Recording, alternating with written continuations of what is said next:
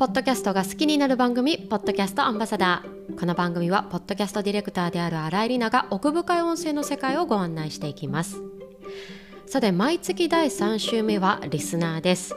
なんですがさて今月からですねちょっと思考を変えていろんなポッドキャスターさんの生の声を毎月第3週にお届けしていきたいなと思っております。まあ、もちろんこれまではですねここで、私が聞いている番組とか面白かった番組などを私の声でご紹介をしていたんですが、えー、このポッドキャストアンバサダーこのポッドキャストをテーマにしたニッチなこの番組を聞いてくださっている皆さんはおそらく配信者の方とか何かしら音声に関わっていらっしゃる方、まあ、音声が大好きな方が多いんじゃないかなと思っております。そこで、まあ、いろんなポッドキャストを配信されている方の生の声、まあ、それこそその方の番組ではテーマにならないポッドキャストに関わる話をここで伺ってですね、まあ、次にその方の番組を聞いた時にちょっとそんな配信者の方を身近に感じるインタビューというのをお届けしていきたいなと思っております。強いてはここからですねいろんな番組のリスナーになっていただくそんなきっかけ作りのコーナーにしていこうかなと思っているところです。皆さんがいつも聞いているという番組のパーソナリティさん MC の皆さんが登場するかもしれません。さて早速シーズン3最初にお迎えしたゲストの方とのインタビューお楽しみくださいさて久々に復活しましたポッドキャストアンバサダーのゲスト会です今一番話を聞きたい注目のポッドキャスターの皆さんをお迎えしていろいろとお伺いをしていきたいと思いますで今回お迎えしたゲストはですね第4回ジャパンポッドキャストアワードのウェルビーイング賞を受賞されたママが自分を取り戻すラジオを配信されている杉部さんです。今日はよろしくお願いします。よろしくお願いいたします。いや、あの、アワードで初対面させていただいたんですけれども、すごく素敵なですね、スピーチをされて、素晴らしい方が受賞されたんだなと、こう、テーブルを囲んだいろんな人たちと言いながら、あの、見ていたのがちょうど数週間前というようなところなんですけれども、あの、早速ですね、あの、簡単に自己紹介をお願いできればと思います。はい。ポッドキャスト番組、ママが自分を取り戻すラジオという、えー、番組を配信しております、杉部と申します。あの、ご紹介いただいた通り、あの、第4回のね、ジャパンポッドキャストアワードのウェルビーイング賞という賞を受賞させていただきまして。素晴らしいですよね。う、うれ、嬉しびっくりという 感じ、本当に光栄に思っております。はい。あの、番組自体は本当にもう手作り中の手作りみたいな感じで、私が、あの、まあ、編集もほとんどしてないぐらいの、うんうんうん、もうそのまま携帯に向かって喋って出してっていう感じの、もうちっちゃなちっちゃな手作り番組なんですけども、こんな形で皆さんに知っていただけてすごく嬉しいなと思っているところです。いやすごいですよね。このタイトル通りすごくママに、うん、パパにも届いてる番組っていうことで、まあ私もあの一人娘がいるんですけど、はい、あそうだよなって思うような、ちょっと身近な感じでこう聞けるというのがすごくやっぱり魅力的だなと私もあの聞かせていただいて思ってるところなんですけれども、うん早速なんですが、はい、杉部さんがポッドキャストを始められたきっかけって何だったんですか？きっかけはですね、うん、本当に遡ればどこまでも遡れてしまうんですけども。はい。どんどん遡ってください。あの、一番本当に大きなきっかけっていうのは、うん、お母さんたちの、こう、つながりを作りたい、お母さんのコミュニティを作りたいっていう思いが一番最初にあったんですね。はいはいはい。なので、うん、まあ、授賞式の時にも、うん、あの、ポッドキャストがね、大きくなっていって、で、うん、あの、予想以上になって、コミュニティができて、みたいなことも、あの、少しお話いただいたんですけど、実は、ポッドキャスト始まりじゃなくって、コミュニティを作りたいっていう思い始まり。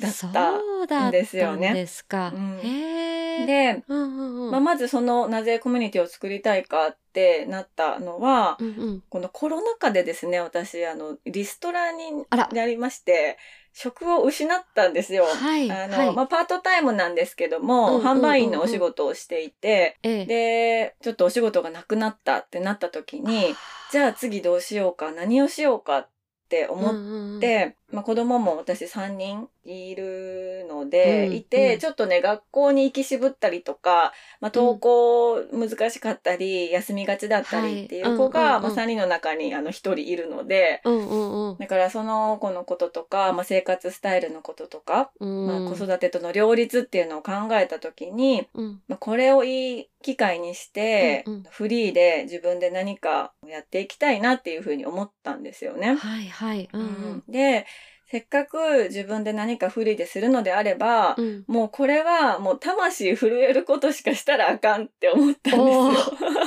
かっこいい。なんかもうここまで来てうんうん。リストラにまでなって、なんとなくの仕事なんてね。もうしたくないって思って、うんうんうんうん。それだったらもう自分が本当にしたいこととか、なんかね、ほんと魂震えることを見つけたいっていう思いがすごくあって、うん。で、そこからいろいろ、まあいろいろな方の力を借りたりとか、いろいろこう教えてもらったりだとか、うん。しながらたどり着いたのが、やっぱりわ私3人子供がいるんですけど、上のお兄ちゃん、うんうんうん。お姉ちゃんが、まあ小5、小4になるんですけど、はいはい。まあその2人がちっちゃい時に、本当にすごくこう苦しかった、あうん。の経験があるので、うんうんうん。あの時にもっともっとこうなんかお母さんたちがつながれるような場所があったりとか、まあ環境があったりとか、はい。うんうん。が欲しかったなって思うのがずっとそれ、その思いをずっと持って、あー。はいまあ、はい。かれこれ10年ぐらい子育てしてきてたので、うん。だから、あ、もう何かするってなったら多分そこだなっていうところに行き着いたんですよね。自分がこう気持ちが一番ここに溜まってるっていうテーマがやっぱり子育てうん。まあ簡単に言うと子育てだけどその子供とその母親と、あと父親とまあ家族みたいな、うん。そういったところが一番だなって感じられた。そうですね。ううん。ん、なんかうまくいかせたい、一番うまくいきたい部分なんだけど、一番うまくいかなくて、一番もがいて苦しんで、うーん、でも諦めるわけにはいかない部分、うん。なんかやめたいと思ってやめられない、逃げ出したいと思って逃げ出せない部分だったからこそ、すごく私自身もこう向き合ってきたなっていうのは自分で思っているから、だから何か私が作り出すというか、自分でお仕事として作り出すってなった時には、もう私にはそれしかないなって思ったんですよね。で、うんうんうん。そう出産が早かったので、もともとキャリアっていうものもほとんどなかったので、まあ、それがちょっと自分の自信のなさとかにもつながっていたんですけど、でも振り返ると、キャリアはないけども、うんうん私多分すっごい子育てには向き合ってきたなっうんて、こう振り返って思えるところがあって、だったら、なんかもっともっとこうお母さんたちに寄り添えるような、お母さんたちのこう環境づくりっていうのをしたいなっていう、素晴らしい。思いだけがあいや杉部さん本当近所に住んでてくれたらよかったなってすごい今思いました。ね こういう行きたいです。人 こういう人が近所に住んでたらって。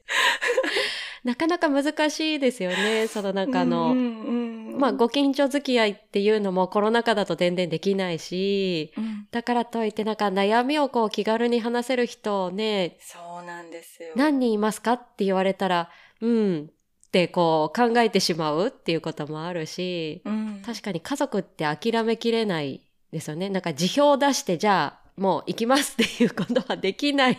組織だから。そうなんですよ。そうかそうん。はあ、じゃあうんそういう思いがもともとすごく強くって、で、それを何か発信されようって言った時に、はい。まあ、例えばブログとか動画とかっていうのも、まあ、いろいろある中、それで音声を選ばれたっていうのは何かあったんですか？あの、もともとポッドキャストはすごく好きで、はいはい。そう、今回ね、リスナーズチョイスにも選ばれていた、毒舌アメリカンライフとかも、もう5年間、うんうんうん5年間かな、ずっと聞き続けてたりすごいとか。ヘビーリスナーでっておっしそゃってうなんです。もうヘね。ビーリスナーで 聞き続けていたりだとか、うんうんもうその他にもたくさうんうんんいろんな番組を、あの聞いてきてたっていうのは、まあ一つポッドキャストを選んだ理由でもあるんですけど、実はいろいろやってみてるんです。あのお、ブログ、まあノートも書いていたり、まあインスタをやってみたり、まあ、ポッドキャストやってみたり、で、動画はちょっと、あの、動画の編集のね、スキルが、あの、足りてないので、難しいですよね。できてないんですけど、難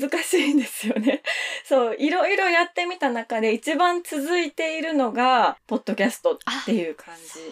んですじか。なんですよ。あの、私もノートやったりとか、ツイッターやったりとか、どれも結構ね、鳴かず飛ばずって言ったら言い方悪いんですけど、やっぱりこう、どこまでこう伸びてくるのかっていうのが見えない部分はやっぱり、ね、いろんな種類のものがあるだけに、ちょっと感じてしまうところが私もあって、うんはあそれで続いているのがポッドキャスト。そうですね。あとね、あの、一番苦手意識があったのがポッドキャストだったんです。あ、そうなんですか？どう、どういうところが苦手意識？あのー私声が全然通らないと巷で噂 どんなちまってで噂なんですか？いろんなね、あの、結構声を張る系の仕事をしてきたのかな？あの、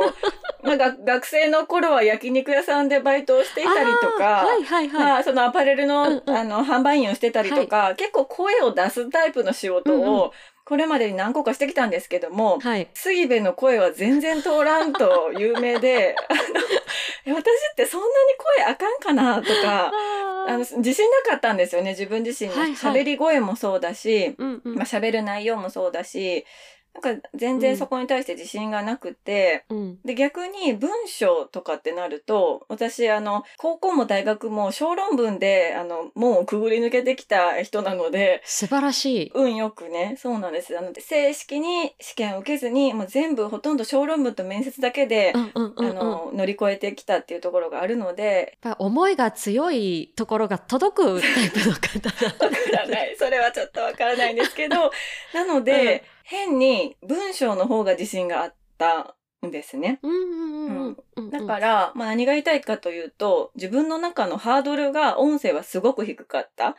代わりに文章は自分の中のハードルがすごく高かったから、はいはい。やっぱりちょっと完璧を求めてしまうがあまり、うんうんうんうん文章の場合は、これだとダメだ、これだとダメだっていう感じで、ハードルが上がって上がって継続が難しくなったっていうのが、うんうんか遂行をこう重ねて重ねて重ねていっちゃうと結構自分で続けるのがしんどくなってきちゃいますよね。うんそうなるとね。そうなんあでーす。その点、音声は、あの、本当にハードルゼロの状態で始めているので、それもあったのかなと振り返ると思ってますうね。ーん。なんか今、あの、配信されているエピソード数を見ますともう400を超えていて、はい。いうに。はい。で、配信されたのがちょうど2年前ほどなんですよね。2021年の4月から。がはい。配信されているので、もうもうすぐ、まあ、言ったら2周年そうなんです。素晴らしい、はい。そこまで継続してきたのがやっぱり音声だったと。うん。でまあ先ほど話にもあったんですけどもともとコミュニティを作りたいっていう思いがあられて、でまあ実際発信はポッドキャストから始めてそれが続いている途中にやはりあのもともと考えられてたそのコミュニティの運営が今されてらっしゃったりとか、はい。あとインスタのライブをされたりとかいろんなこううん言ったらあの SNS とかの運用っていうのがすごくうまくされてるように思っていてあら、ありがとうございます。そういうあの音声以外のところで配信っていうのはどういうふうに追加というか始められていってるんですか、そうですね。あの、まあ私メインは、ポッドキャストプラスインスタグラムっていう感じなんですけど、うんはいはい。これは、あの、私が聞いてほしいなと思っているリスナーさんの層っていうのは、うんうんまあお母さんたち、まあ大体30代、40代とかの、まあうん20代ももちろんですけども、お母さんたち。で、そ、それぐらいの、まあ年齢層のお母さんたちっていうのはきっとインスタグラムだろうなっていうところがあって、はいうんうんまあ場所としてインスタグラムを選んだっていうのがまずあったんです。うんうんうん。うん。で、私自身がうん。いろいろこう、ポッドキャストを聞いていく中で、この人の顔見たいなっていう瞬間とか、なんか、こう、音声で話していることを写真で見れたらいいのになって思う瞬間とかが結構何度もあったので、はいはいはい。だからそういう意味でも、あの、ちょっとこう連動させるうん。感じ、あの、今回の話で出てた息子が作ったおにぎりはこれですみたいなのとかをなんかこう流したりとか。はいはいはいはい。これあの言ってたやつですって、はいはいはいはいあの、写真で見せたりみたいなあ、そういうことうかん。使い方から始まったったのかなという感じですね。あとは、やっぱりポッドキャストって本当にこう、広がりにくいんじゃないかなっていう感覚が最初の頃にあったので、うん。だから、まあ、ポッドキャストプラスノートとか、ポッドキャストプラス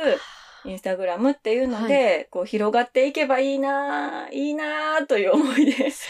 やったり。そうなんですね。あー。あの、インスタグラムを見て、で、そこから、例えば聞きに来られる人っていう方も結構いらっしゃったりするんですか？じゃたまにいらっしゃるなという感覚。まあ、あの、厳密にはね、わからないんですけれども、でも圧倒的に、ポッドキャストからインスタグラムに飛んでくださる方の方があ。多いあ印象ではありーますね。はいはいはい、はい。うんうん。じゃあ、もともとされたいっておっしゃっていたコミュニティは、じゃあ、いつのタイミングで発足したんですか？えっとですね、結構早かったです。えっ、と、そう、2年前の4月に、ポッドキャストが始まっうん。て、えっ、と、お試しをその夏にして、コミュニティとして始まったのは、その年の10月なので、あ、まあでも5ヶ月、半年弱ぐらいですかね。すごい。はい。はあ。それは、えっ、と、リスナーさんがこう参加をされてるっていう感じ？そうです、そうです。はい。リスナーさんがこう集まってくださって、うんうん。コミュニティとして少しずつ人数をこうちょっとずつちょっとずつ増やしながらっていう感じ。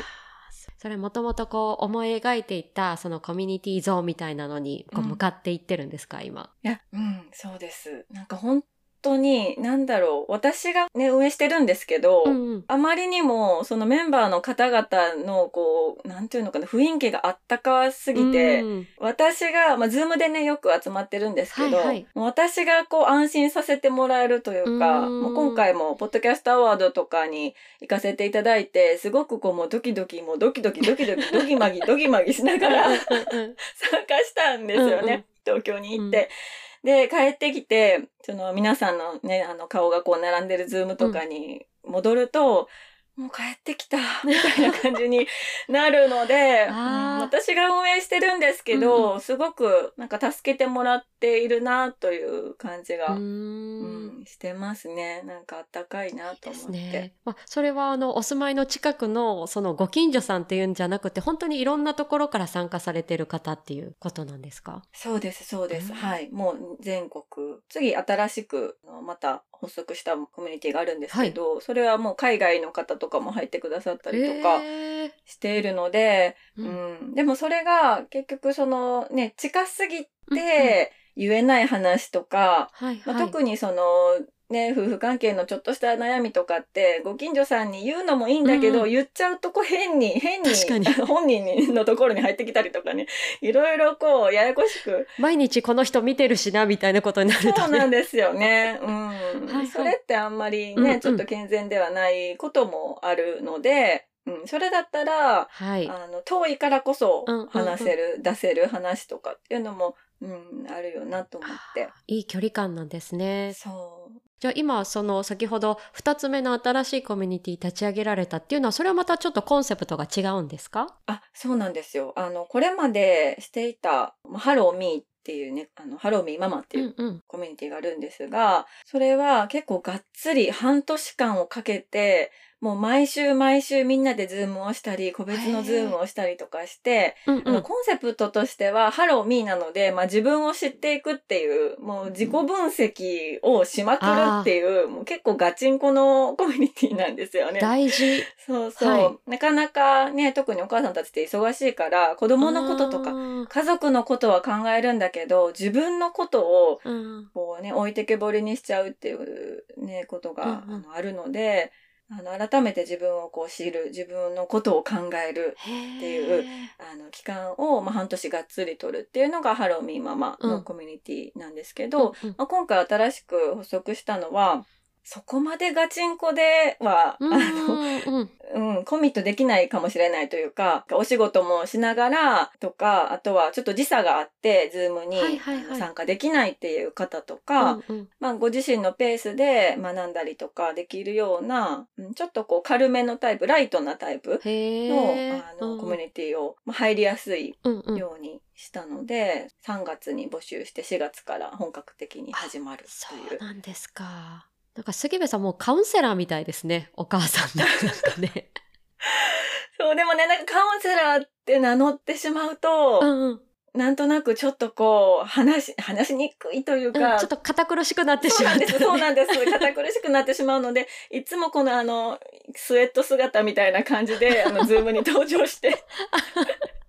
わかるって言いながら、あの、お話を、はい、聞かせていただいてますすごい。じゃあ、やっぱりそういうふうに、まあ、あの、一つできてたコミュニティも、あの、いろんな方からの、例えば意見だったりとか、こんなの欲しいっていうような言葉から、こう、どんどん発展していってるっていうのが、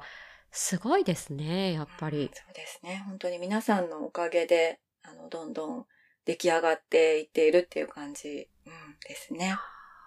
ちなみにあの、ジャパンポッドキャストアワードを受賞されたことがきっかけで、何か変わったことっていうのはありましたか？変わったこと、変わったことはですね、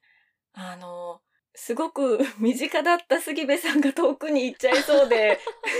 あの、嬉しいような悲しいようなっていう声はいをすごくたくさんいただくなと思っているんですよね。まあ、あの、いろいろな方々から。はいはい。うんうんたくさんね、一緒にこう、6ヶ月間がっつりこう話してたような方とかがで、毎、毎週ズームしてたけど、今後どうなるのみたいな、ちょっと心配になっちゃうみたいな。んとか、やっぱり、これは私自身が勝手に思ってることなんですけど、このポッドキャストのコンセプトもそうだし、まあ、その私自身の、こう、ブランディングというのかコンセプトもそうなんですけど、やっぱり身近っていうのが、すごく身近な、まあ、そこら辺に公園で出会いそうなお母さんみたいなのが、うんうん。あの、そういう、こう、立ち位置というか、うんうん。関係性が話しやすかったりするんじゃないかなって思って、うん。いたので、うん、それがあんまり、こんな人には話せないわ、みたいな。あんなスケスケのドレス着てる人には話せないわって思われたらちょっと、それは不本意だなと思っているんですけど。ちょっとセレブみたいな感じになっていくとね。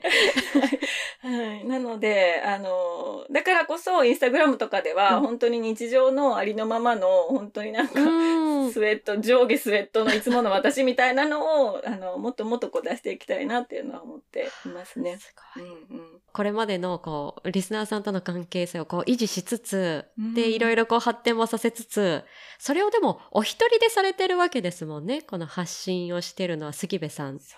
けなので。そうなんです。いろいろ忙しくないですか？忙しすぎるんです。ですよね。どうしたらいいんでしょうか？そう。私もどうしたらいいんでしょうかっていうそのなんか一人でこうね配信するときに誰か担当をこう分けるということももちろんできないでしょうから、うんうん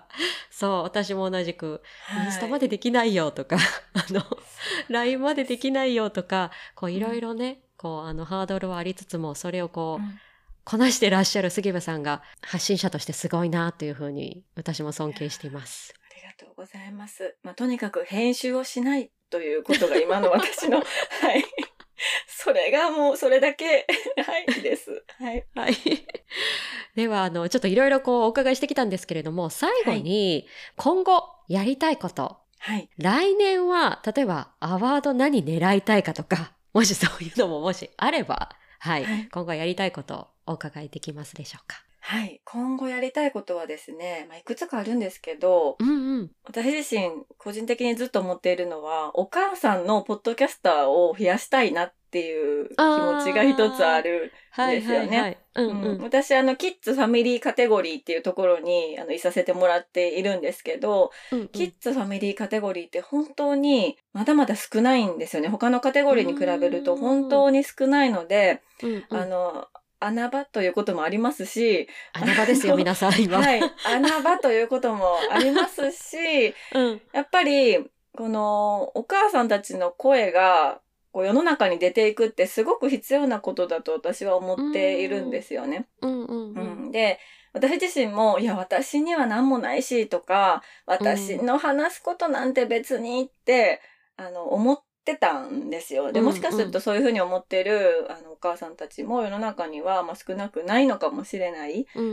うんん、だけど、私が、まあ、このコミュニティの中でもいろんなお母さんたちのお話とか、これまでのこととか、まあ、うん今のご家族のこととか、聞く中ですごく思うのは、みんなそれぞれ、いろんなドラマがあって、うん、で、聞けば聞くほど、もうそれ映画じゃないですか、みたいな 人生なんですよね。みんながみんな、本当にみんなうん、映画なんですよ。もうこれまでの経験もそうだし、今感じてることとかもそうだし、うん、うん、だから、それを話すことって、あの、すごく自分のセラピーにもつながったりだとか、あとはその話を聞いた誰かがうん、共感したりとか、まあ勇気づけられたりとかっていうこともすごくたくさんあるから、うん、うん、うん、だから私には別に私が話せることはとかって思わずに、ちょっとこう、ね、インスタをするみたいな感覚で、ポッドキャストを始めるお母さんが増えたらいいなっていうのはすごく思っているので、なんかそう、そういう活動もちょっとしていきたいなっていうのがまず一つ。いいですね。うんあとは、まあ、このコミュニティとも関係する、関連することにはなるんですけども、うんうん。そのお母さんたちがこうつながれるようなオフラインでのイベントとかも増やしていきたいなと思っていて、うん、う、うんんでどうしてもすれ違う綺麗なお母さんとかを見るとなんだろうちょっとし嫉妬じゃないななんでしょうなんというかモヤモヤした気持ちになっわたかりもしなくもない。うん、うん。ね、こちらの精神状態がちょっと悪い時とかだったら特に、あの人はええな、みたいな 隣の芝は青いなって思っちゃいますよそう青いなね。って思っちゃう、うん思っちゃうメンタルなんですよね、産後って特に。だけど、本当はそういう、まあちょっと極端ですけど、敵対視する存在ではなくって、みんなお母さんたちっていろいろ抱えながら、見えないだけで、うんいろいろ抱えながら子育てしたりとか、家族を守ったりしているから、本当はみんな味方同士なんだよっていうことをこう気づかせるような、うんああ。なんかそこのこう間に入るというか、うん、きっかけ作りができるようなイベントとかをうんしたいなって思ったりしてますね。今の時期だからねこういうあのオフラインでのあのイベントみたいなのも少しやりやすくなってきたタイミングですもんね。うん、うんそうなんですよね。なので、まあそういうことを引き続きできたらな、もっともっとこう、あの、規模を大きくというか、あの、お母さんたち、集められるお母さんたちも、の数も増やしていけたらいいなっていうのを思っていますね。はい。ぜひ行きたいです。え、もう来てください。そういうイベント来てください。来てほしい。行きたい。いいやーまあそれこそお母さんっていう立場の方って、まあもちろんお母さんでない方もたくさんいらっしゃいますけど、あのそれだけで共通点じゃないですそうか。なんです。そうなんです。子供がいるだけで共通点、子供がいないだけで共通点とか、やっぱりあってでそれだけで一緒になんか話せるのになんかねやっぱりちょっとすぐこう入り込めない関係性っていうのはやっぱり公園であったりうん。学校であったりいろいろうんする中で、まあ、それを多分杉部さんも3人いろんなね、まあ、うん違う年齢のお子さんがいらっしゃる中でいろんなところを修羅場とかをくぐられてきたんだなっていうのが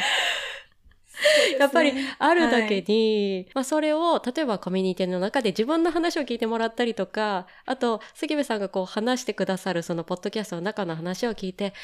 あーって多分共感する方がもっともっとなんか増えてくるような気がすごいしています。で私もそれに入りたいなと思ってひ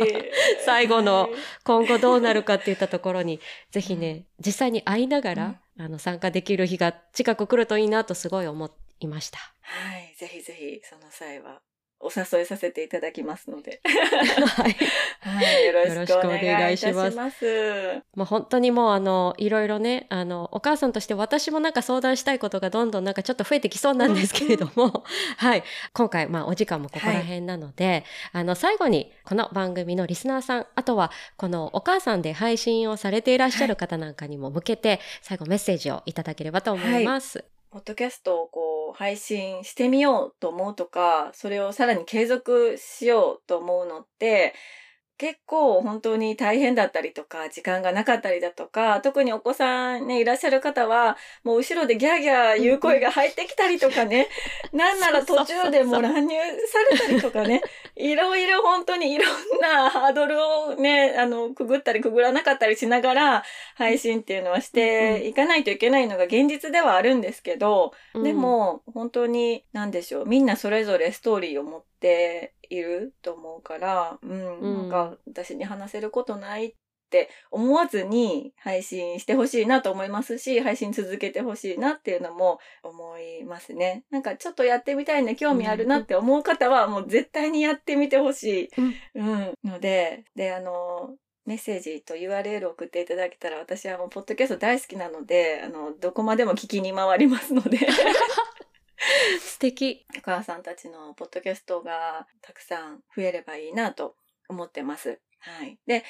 私のこのママが自分を取り戻すラジオなんですけど、まあこんなにお母さんお母さん言ってますし、タイトルにもママって入っているので、うんまあうんもうママだけの番組なのかなって思われがちなんですけど、最近すごく、あ、それこそポッドキャストアワードの後からかなり多くいただく声が、うん子育てをしていなくても、子供がいなくても、それぞれの皆さんのリスナーの方の生活とこう重なる部分がある、共感する部分があるっていうことを言っていただく機会が増えたんですよね。うんうんで、それってきっと本当に子育てっていうのは、もう人間の本質的なところだとうんうん。思うので、親と子っていうのは、うん。親と子のこの関係性だったりとか、が近づいた方がいいのか離れた方がいいのか見守るべきなのか手を出すべきなのかみたいな そのあたりって本当にこう人間関係の本質的なところを映し出しているなっていうのをうん私自身もすごく感じながら子育てをしているので、うんううん。ん、ママってついてますけども、あの、ママではない方も、お子さんいらっしゃらない方も、ぜひちょっと、あの、私の番組にも遊びに来ていただけたら嬉しいなと思っている今日この頃でございます。月部さんありがとうございます本当ありにがとうございます。まああの本当にねあのいろいろお伺いしていて言葉選びがすごく上手で 嬉しい。誰も傷つけない言葉選び素晴らしいなと思いました。嬉しいです。はい嬉しい。はい。あの、ぜひ、あの、こんな素敵なですね、杉部さんの番組、ママが自分を取り戻すラジオ、えー Spotify でも Apple Podcast でもいろんな、あの、プラットフォームで聞けますので、ぜひ皆さん聞いてみてください。ということで、えー今回は、えーゲスト会にママが自分を取り戻すラジオの杉部さんにお越しいただきました。本日は本当にどうもありがとうございました。ありがとうございました。さて久しぶりのインタビューいかがだったでしょうか？関部さんこの収録の後ですね、まあ、最後になんでそんなに、え人を傷つけないような言葉選びができるのかちょっと理由を伺ってみました。そしたらですね今一番ご本人にとってしっくりしている答えというのは実はコミュニティの皆さんが言ってくださったんですというふうに教えていただいたんですね、まあ、それがおそらくこれまで関部さん自身もいろんな、まあ、家族や家庭や、まあ、子育てのことで自分自身が傷ついてきた経験があるからだからこそいろんな人の立場が分かってですね自然と、言葉選びにもつながってるんじゃないかなというふうに言われたそうです。確かに人の実体験から来る言葉って本当に説得力もありますしツンと刺さるものもありますよね。だからこそ、まあ、こういったポッドキャストでの言葉選びも、まあ、こうしたところから来てるんじゃないかなと思ったら本当に、まあ、杉部さん全国のママの同志みたいなそんな感じにも私も思ってしまいました。えー今回ゲストに来ていただいた杉部さんが配信されているママが自分を取り戻すラジオ。皆さんもよかったらぜひ聞いてみてください。今回の番組概要欄にもリンクを載せております。今後も毎月第3週目はリスナーとしておすすめの番組音声の楽しみ方そして配信者が身近に感じる、まあ、こんなインタビューも交えてお届けしていきたいなと思います。さて次回第4週目はポッドキャストアンバサダーです。ポッドキャストディレクター新井私が考えていることを自由にお届けしたいと思います。ぜひお楽しみに。この番組ポッドキャストアンバサダーでは感想やコメントをお待ちしております。ツイッターでハッシュタグポッドキャストアンバサダーとカタカナで投稿ください。番組概要欄にあるお便りフォームからもお待ちしております。この番組は Apple Podcast や Spotify など各種プラットフォームで配信しています。よろしければフォローや評価もぜひお願いいたします。最後までお付き合いいただきありがとうございました。この番組はポッドキャストディレクターの新井里奈がお送りしました。それでは次回のエピソードで。